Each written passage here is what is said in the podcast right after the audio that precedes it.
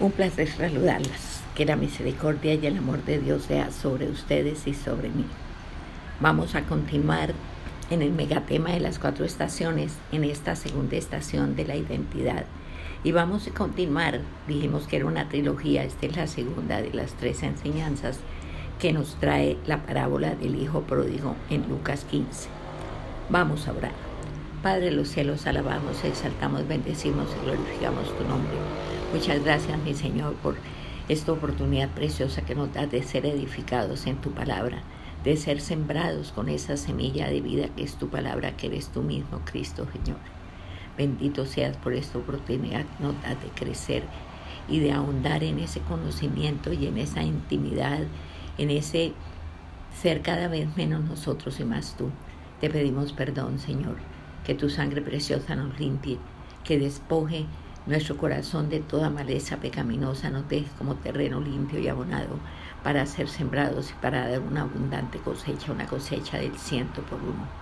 En tus manos quedamos, Señor, para que el Espíritu Santo, Maestro y Maestro, sea quien traiga esa enseñanza y con su amor y con su misericordia nos despacito nos la desmenuce y la haga vida en nosotros.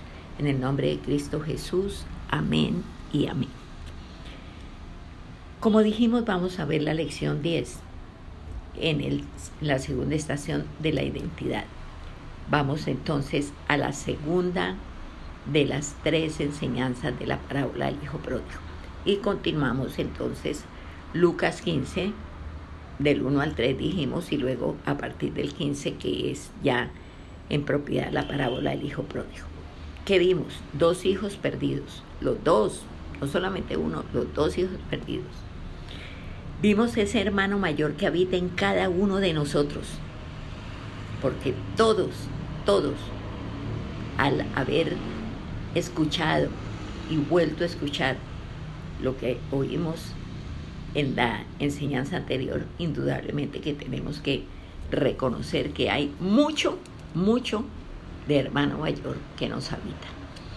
Mm, ¿Cuál es el gran privilegio? No los bienes, la vida del Padre compartida con nosotros. ¿Cuál es el bien más preciado? El amor del Padre. Y aquí en esta parábola ambos hijos están perdidos, ambos están perdidos, pero ambos son amados por el Padre.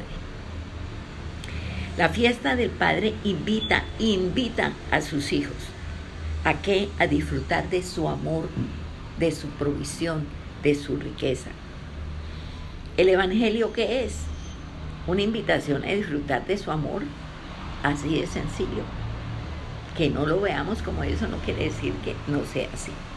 Ahora, ambos hijos están perdidos, pero ambos hijos son amados. Ambos hijos están equivocados, pero ambos hijos son amados. La mentalidad que tiene el hijo mayor es corrosiva y mala se enoja cuando descubre qué es él y se enoja, pero ¿contra quién? Echa ese enojo contra el Padre. Y se disgustan tremendamente con el Padre. Y una de las cosas que él quiere, como para desfogar un poco su frustración, es controlar su entorno. No busca satisfacer al Padre, solo busca controlar su entorno. Y lo importante, lo realmente importante que Dios busca, que Dios ve en nosotros, es la motivación con que actuamos. Y a Él sí no le podemos mentir, a la gente sí. Nosotros podemos ir con una motivación bien torcida, pero muy torcida, bien egoísta, bien ambiciosa, pero nos ponemos un ropaje de buena gente que engañamos al ciento por ciento.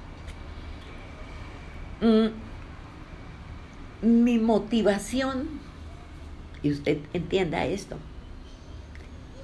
mi motivación, y dígalo en primera persona, no soy yo, es el Padre. Y usted tiene que entender esto y tiene que comenzarle a pedir al, al espíritu que la habita, que la ayude a entender y a hacer las cosas como las debe hacer por ser lo que es. Entonces, su motivación no es usted, es el Padre. Cuando queremos todo para nosotros, se hace presente con todos sus fierros el hermano mayor. Llega pisando duro. Aquí estoy. El hermano menor espera, perdón, el hermano mayor que espera que su bondad, que él cree que, mejor dicho, lo desborda, pues sea recompensada. Porque ese hermano mayor que llevamos dentro ama las recompensas. Y si estas, las recompensas, no llegan, ay Señor, la ira, la ira va a ser algo espantoso. Va a salir a frote. Y comenzamos a hacernos esas, esas, esas, consideraciones dentro de nosotros. Que otro reciba y que otro reciba de pronto más de lo que se le está dando a él. Y sobre todo, si este que está recibiendo más que él se porta peor que él. Entonces la pregunta, ¿y por qué a él sí ¿Y por qué a mí no? ¿Por qué yo no? ¿Por qué él sí? Y nos encendemos en una furia loca. Ahora, ¿cómo, cómo somos si el hijo mayor tiene un, un espacio abrumador en nosotros? Generalmente somos muy morales, somos muy trabajadores y con una ética por encima del promedio. Y por eso mismo cuesta y cuesta mucho ver a los demás, quienes sean, como iguales, si no lo son. Pero ese, ese que ta, ta, ta, ta, y repetimos el contrario, esa que ta, ta, ta, ta, y le sacamos los trapos al sol. Hombre, ¿qué le pasa? Y si este hermano mayor de la parábola hubiera reconocido que su padre está feliz porque su hermano menor pidió perdón, volvió arrepentido, volvió sin exigir nada, solamente acogido a lo que el Padre en su bondad, en su misericordia le quisiera dar. Pero ese orgullo del hermano mayor está dañando, está corroyendo su vida, porque cree que el servicio que él presta y la obediencia que él le tiene al Padre merecen más, mucho más. Sobre todo con relación a ese que me porquería. Hmm. Ahora, usted y yo estamos llamados a servir a Dios y servirlo para que sea complacido. Así nadie se dé cuenta de nuestro servicio y de nuestro hacer única y exclusivamente para Dios. Pero para eso estamos llamados, para servir a Dios, para complacerlo a Él, para llevar gozo a su corazón. Así vuelvo a decirles, nadie se dé cuenta. Porque ¿Cuál es, la, ¿Cuál es la razón para esto? Porque el Padre se complace en esto. Porque el Padre se complace en esto. Entonces, lo vital es la motivación por Dios, no por mí. Y después de, de, que la motivación primera y esencial y más importante sea por Dios y para Dios, después por los demás tenemos también que tener un gran espíritu de servicio. Aprendan de mí, dijo el Señor Jesús, que no he venido a ser servido, sino a servir. Aprendan de mí, que soy manso y humilde de corazón. Esas son palabras textuales del Señor Jesucristo. Ahora, hay un principio que se llama el principio de la cruz. ¿Cuál es el principio de la cruz? Que el Padre hace todo por el Hijo y el Hijo por el Padre. El uno se da totalmente al otro y el otro hace exactamente lo mismo. Y el Espíritu Santo manifiesta al Padre por el Hijo. Y Cristo es la imagen del Dios invisible. Y el Espíritu Santo es el que se encarga de que nosotros lo veamos como lo que realmente es Él. Que veamos esa manifestación del Padre en el Señor Jesucristo. Ahora, ¿cuál es la, esencia, la razón de mi vida? Que todo lo que haga alegre el corazón de Dios. Que todo lo que haga alegre el corazón de Dios y bendiga a otros. Hágalo para Dios y para bendición de otras personas.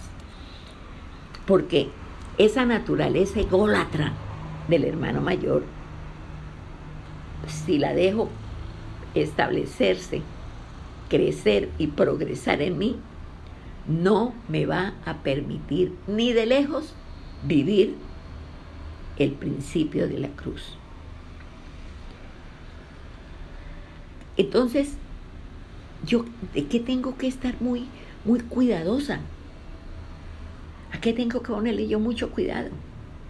A la postura que yo tenga frente al amor del Padre. Este hermano mayor es incapaz de disfrutar el amor del Padre. ¿Por qué es incapaz de disfrutar del amor del Padre? Porque no lo aprecia, porque no lo valora, porque no lo ve como esa perla de gran precio, como ese tesoro que no tiene precio tampoco. No lo valora, no lo aprecia. Y la fiesta, esa fiesta que hizo, es la fiesta que le hizo el Padre, es la fiesta del amor del Padre.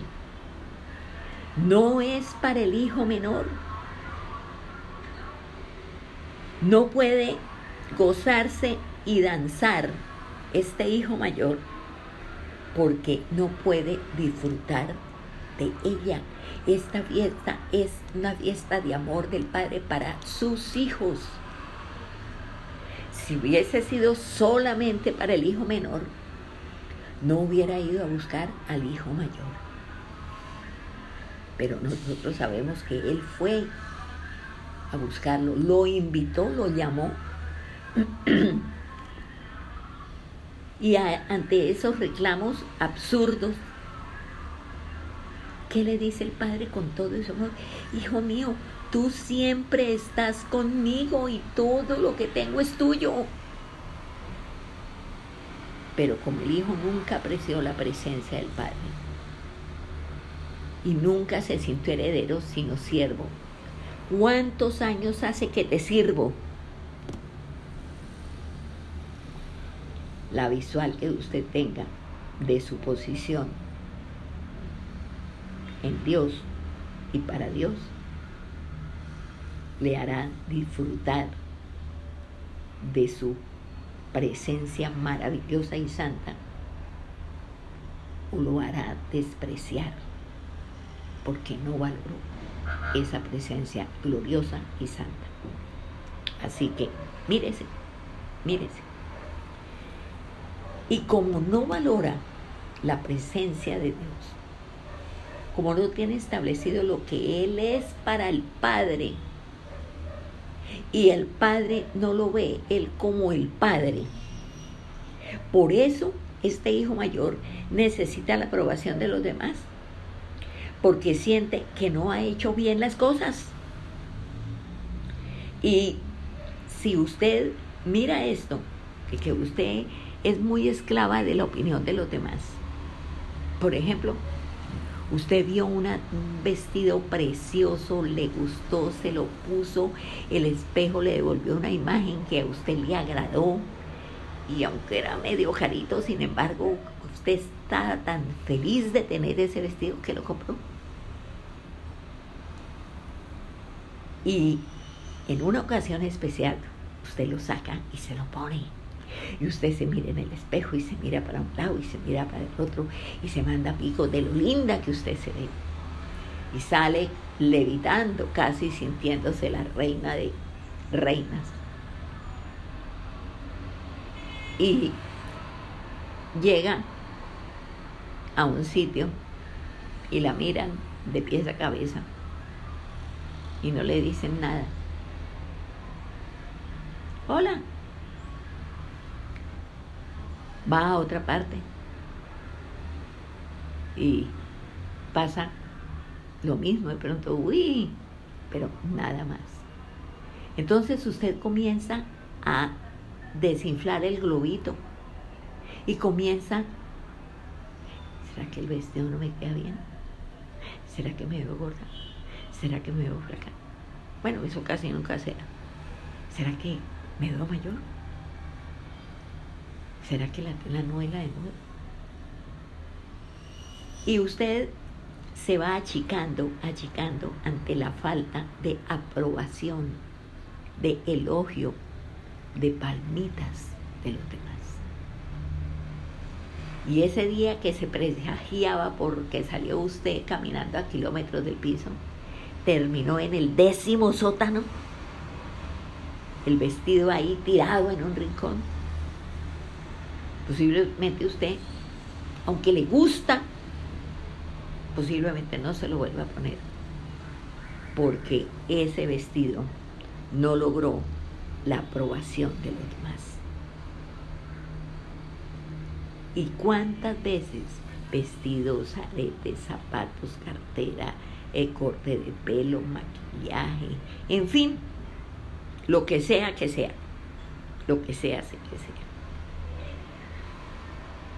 Entonces, si esa actitud es la suya, es que usted no ha descansado en la obra del Señor Jesús en la cruz. Y por eso no somos capaces ni de lejos de apreciar el mayor bien que el ser humano pueda tener y se llama el perdón del Padre.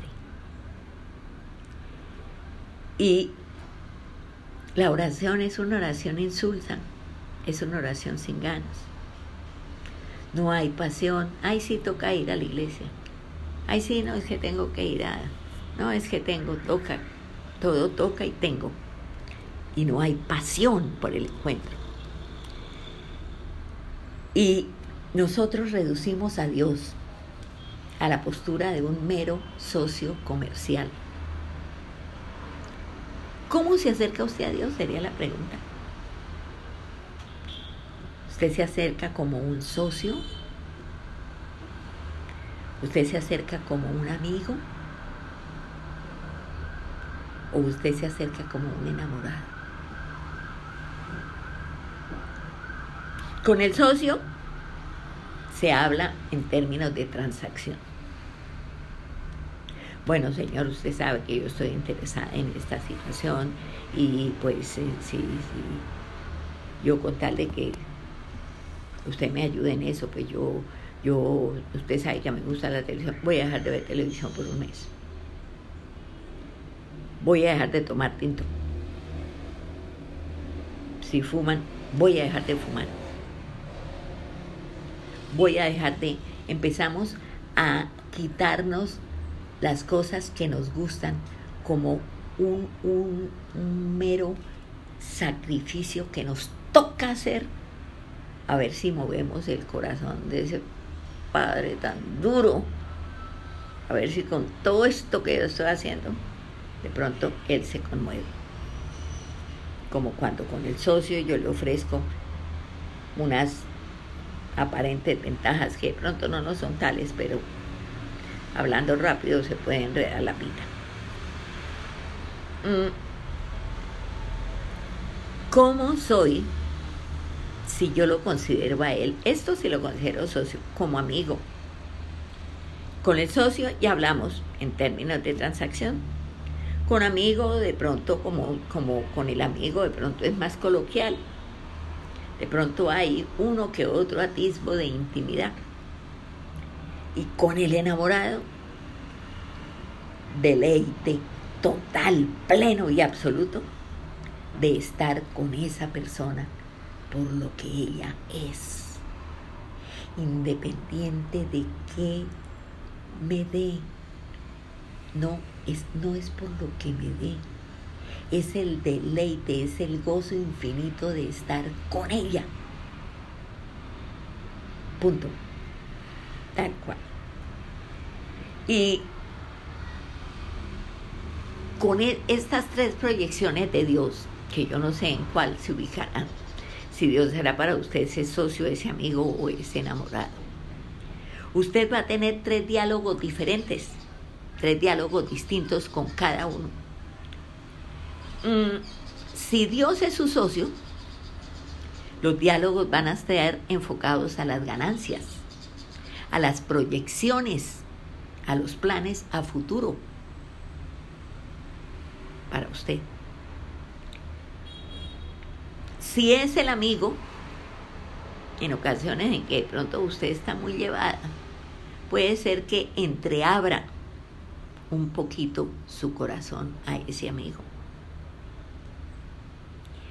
Pero si es ese enamorado, usted llega y se postra ante él, se arrodilla. La posición física no importa tanto, hay personas que no se pueden arrodillar. Pero usted llega y le dice, Padre, tú sabes lo que tú significas para mí.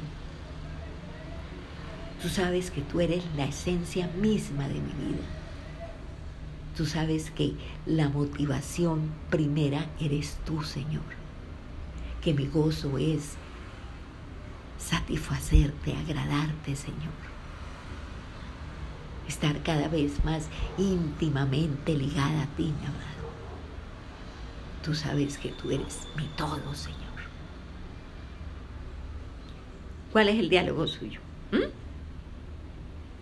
Ahora, mm, con el socio, generalmente pedimos, pedimos plazos, pedimos rebajas, pedimos mejores condiciones, pedimos mejores oportunidades. Y si ese hermano mayor está muy desarrollado en usted, que de pronto está ahí bastante, entonces exigimos pero es que, Señor, usted sabe todo lo que yo hago, de todo lo que yo me cohibo, cómo voy, estoy haciendo esto así que no me gusta, pero bueno, yo lo hago. Entonces, por favor, Señor. ¿Cierto? Si es el amigo, de vez en cuando, pues, le confesamos una situación difícil o un no me hallo o una frustración o, o sencillamente llegamos chubichao con el amor de mi vida. Yo llego a ese amor de mi vida, a ese amor de mi corazón. Y todo lo que yo le diga toda oración que yo eleve a Él desemboque en adoración por lo que Él es, no por lo que pueda hacer por mí, por lo que Él es, no por lo que pueda hacer por mí. Y paso tiempos adorándolo, exaltándolo, bendiciéndolo, derramando mi corazón enamorado delante de Él gozándome en saber que Él, Él, el Dios Todopoderoso, Creador de los cielos y la tierra, soberano, al que los cielos y los cielos de los cielos no lo pueden contener, me ama. Me ama. Y me ha dado vía libre para que entre a una intimidad, tal vez la más íntima donde puedo entrar y me permite decirle, Abba, papito querido, papito amado, mi Padre adorado. así tal cual. Y nosotros estas, estas relaciones y estas, estas, estas tres relaciones de socio, amigo, el enamorado, las usamos casi sin darnos cuenta en nuestras diferentes relaciones personales. Por ejemplo, en los matrimonios, que ahora vemos que dura más un merengue en la puerta de una escuela que un matrimonio. En los matrimonios también mucho el matrimonio se comienza como una sociedad comercial, como una sociedad comercial. Bueno, entonces nos vamos a casar. Bueno, entonces usted qué va a aportar? Bueno, ¿usted de qué cargo, gastos se va a hacer cargo? Bueno, ¿usted cómo va a colaborar para? O sea, socios comerciales. Es que yo a futuro quisiera que pudiéramos cambiar el carro, tener un mejor carro, o si no tenemos carro, comprar carro, o si estamos, estamos pagando un apartamento muy pequeño, tener un mejor apartamento, ¿no? O sea, porque yo quiero, o sea, ¿qué puede hacer en este contrato de matrimonio? ¿Qué puede hacer mi pareja por mí? Y cuando no de pie con bola, cuando me desinfle, cuando ni poco ni mucho, pues rompamos cobijas y divorciémonos. Que hoy cada vez los divorcios son más express, divorcio express. Mm, el hermano mayor que nos habita impone en nosotros el socio comercial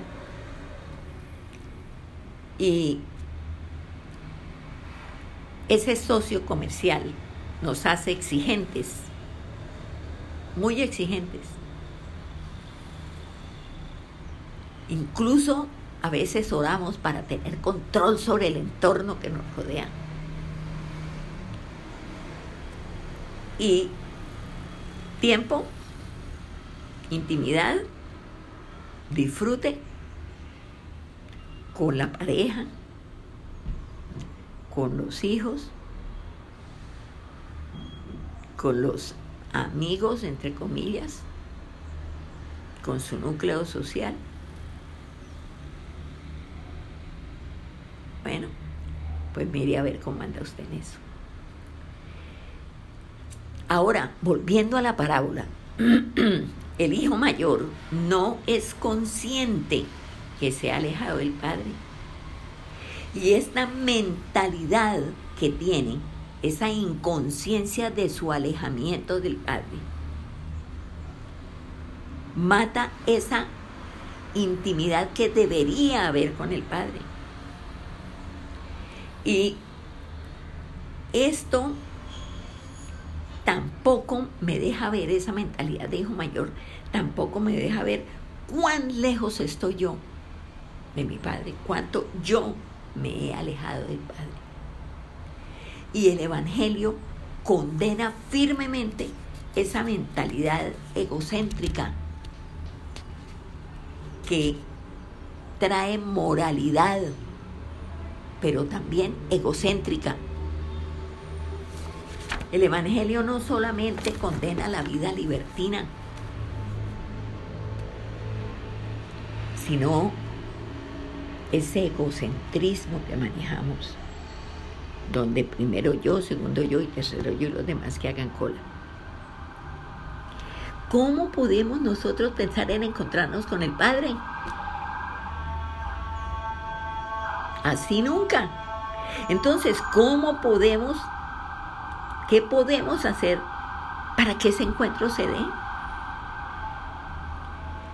Mire, lo primero que usted tiene que reconocer es el amor que nace del Padre y se prodiga a usted.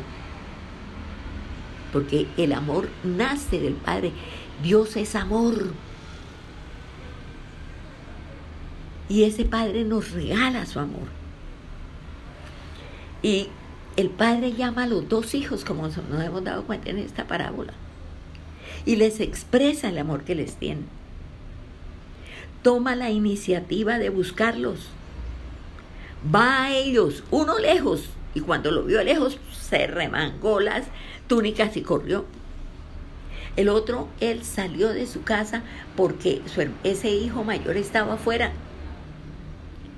Y este hijo sencillamente está buscando. ¿Qué está buscando? Sería la pregunta. Ser reconocido, ser reconocido.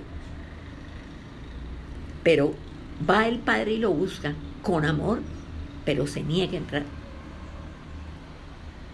Mm. Pero lo, lo importante que debemos ver aquí es que a ambos los buscan. En el primero, el amor del padre cambia el remordimiento que traía este hijo menor en arrepentimiento. El hijo menor quería volver a la casa del padre por la comida, no por el padre. Y reconociéndolo, acepta ese perdón total que el padre le da por cómo se expresó, por cómo se fue, por cómo nunca tuvo un, atisbo de, hola papá, ¿cómo estás? Y un venir ni siquiera por el padre, sino porque estaba que se moría de hambre. Mire, hasta el moralista más obediente necesita experimentar el amor del Padre. Así de sencillo. Hasta el moralista más obediente. Por eso es importante reconocer que no encontramos nosotros a Dios porque vayamos a buscarlo. Es el Dios el que nos encontró. Y eso que a veces, muchas, le damos la espalda, como este hijo mayor hizo con su papá. El hermano mayor no tiene lista de pecados, es muy moralista, recuerda. Pero no importa si hay muchos pecados o hay pocos pecados, porque no es lo que yo haga, es a quien necesito lo que me hace de verdad anhelar la cercanía del Padre. Es lo que Él, él hizo por mí. Él hizo por mí, yo no hago nada por Él. Entonces, no qué hacer, sino a quién necesito por el hacer que tuvo en mi vida. Y intencionalmente el Señor utiliza la figura del hijo mayor. Vuelvo a decir, el padre no sale a buscar. Posiblemente al padre le venían sus amigos, era un patriarca, un señor importante, rico, y posiblemente venían personas de otros lugares. Y algunos de ellos le hablaron de, de su hijo.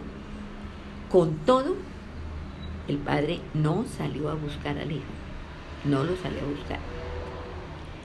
Era este hermano mayor el que ha debido buscar a su hermano menor. ¿Por qué? Porque este hermano menor solo puede regresar a la casa a expensas de su hermano mayor. Porque la porción de la herencia que le fue dada al hermano menor él la había derrochado, la había gastado, la había dilapilado y no tenía ni un peso. Obviamente, parte de la furia que tenía este hermano mayor es que el regreso de su hermano menor tuvo costo para su hermano mayor. Al menor no le costó nada, que si él iba con manos vacías sus vestidos harapientos, descalzo, hambriento, famélico del hambre.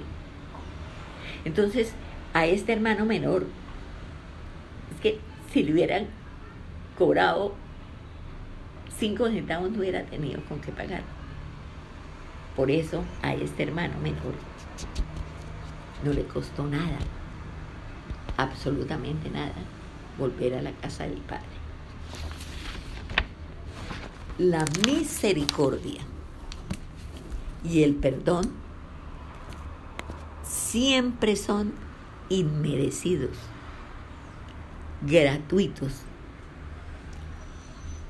para el infractor, pero costoso para el que lo da, para el que da el perdón, para el que extiende misericordia. Para él sí es muy costoso.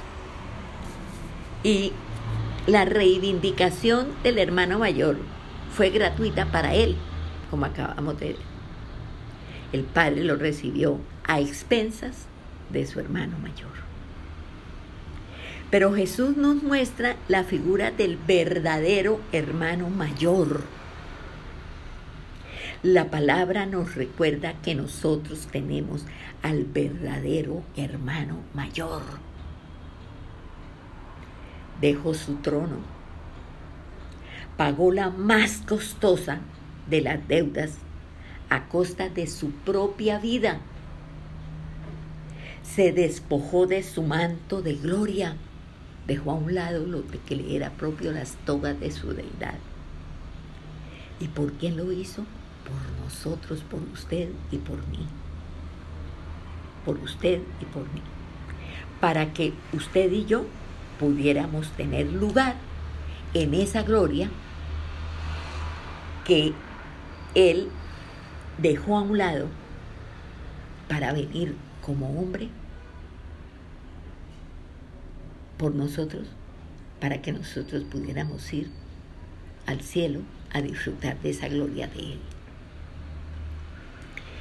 El perdón, no se olvide usted, siempre supone un precio, siempre.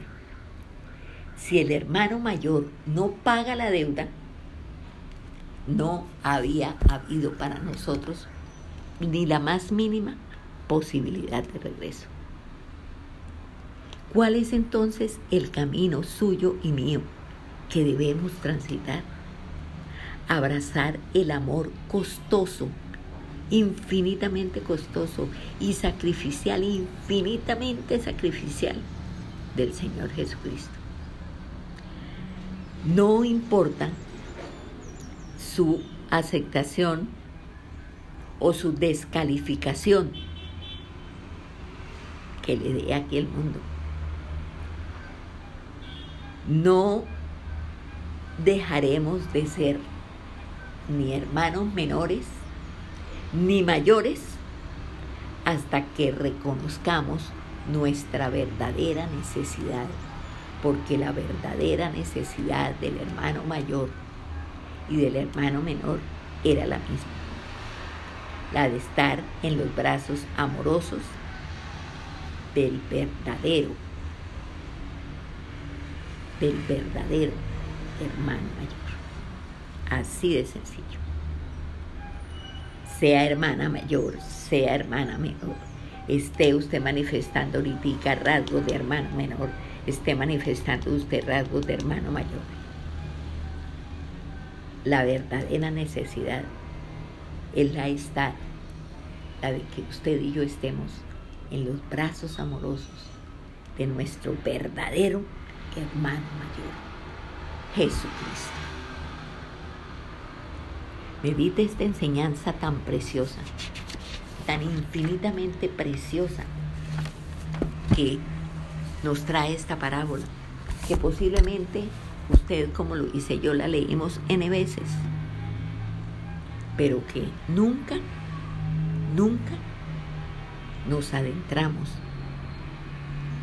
a, a esta riqueza inmensa que espiritualmente tiene. Y que es una riqueza espiritual infinita para manifestarla también en lo material manifestarla a los cielos y a la tierra y gozarnos en ese privilegio inmenso, infinitamente grande que el Padre tiene para nosotros a través de esa provisión que desde antes de fundar el mundo hizo en ese hermano mayor que nos dio, el Señor Jesucristo.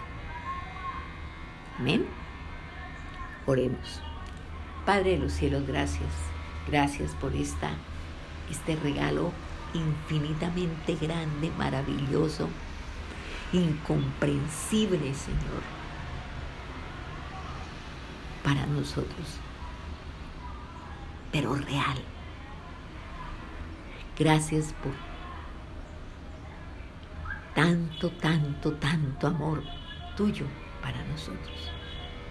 Bendito sea, Señor, que podemos decir gracias, gracias, gracias, gracias. Ayúdanos a entender cada vez más profundamente estas verdades gloriosas que hay en tu palabra, para que podamos nosotros vivirlas a plenitud y transmitirlas para que otros puedan acogerse, deleitarse y gozarse en ese amor, en ese derroche de amor con que tú nos amas. Bendito sea tu nombre. Exaltamos, glorificamos y exaltamos tu bondad infinita, tu amor infinito, tu misericordia infinita, tu gracia sobre nuestras vidas. Bendito sea Señor. Que esa misericordia, que esa gracia estén siendo cada vez más conocidas, que podamos nosotros meternos cada vez más profundamente y nadar en aguas cada vez más profundas de tu amor, de tu misericordia, de tu gracia, de tu perdón. Todo esto, mi Padre de los cielos, lo pedimos en el nombre que es sobre todo nombre, el todopoderoso nombre del Señor Jesucristo y asistidos por el Espíritu Santo. Amén y amén. Un gusto haber compartido esta palabra de vida. Ojalá, como siempre les digo, no se limiten a una sola oída. Óiganlo muchas veces porque vale la pena. Dios los guarde.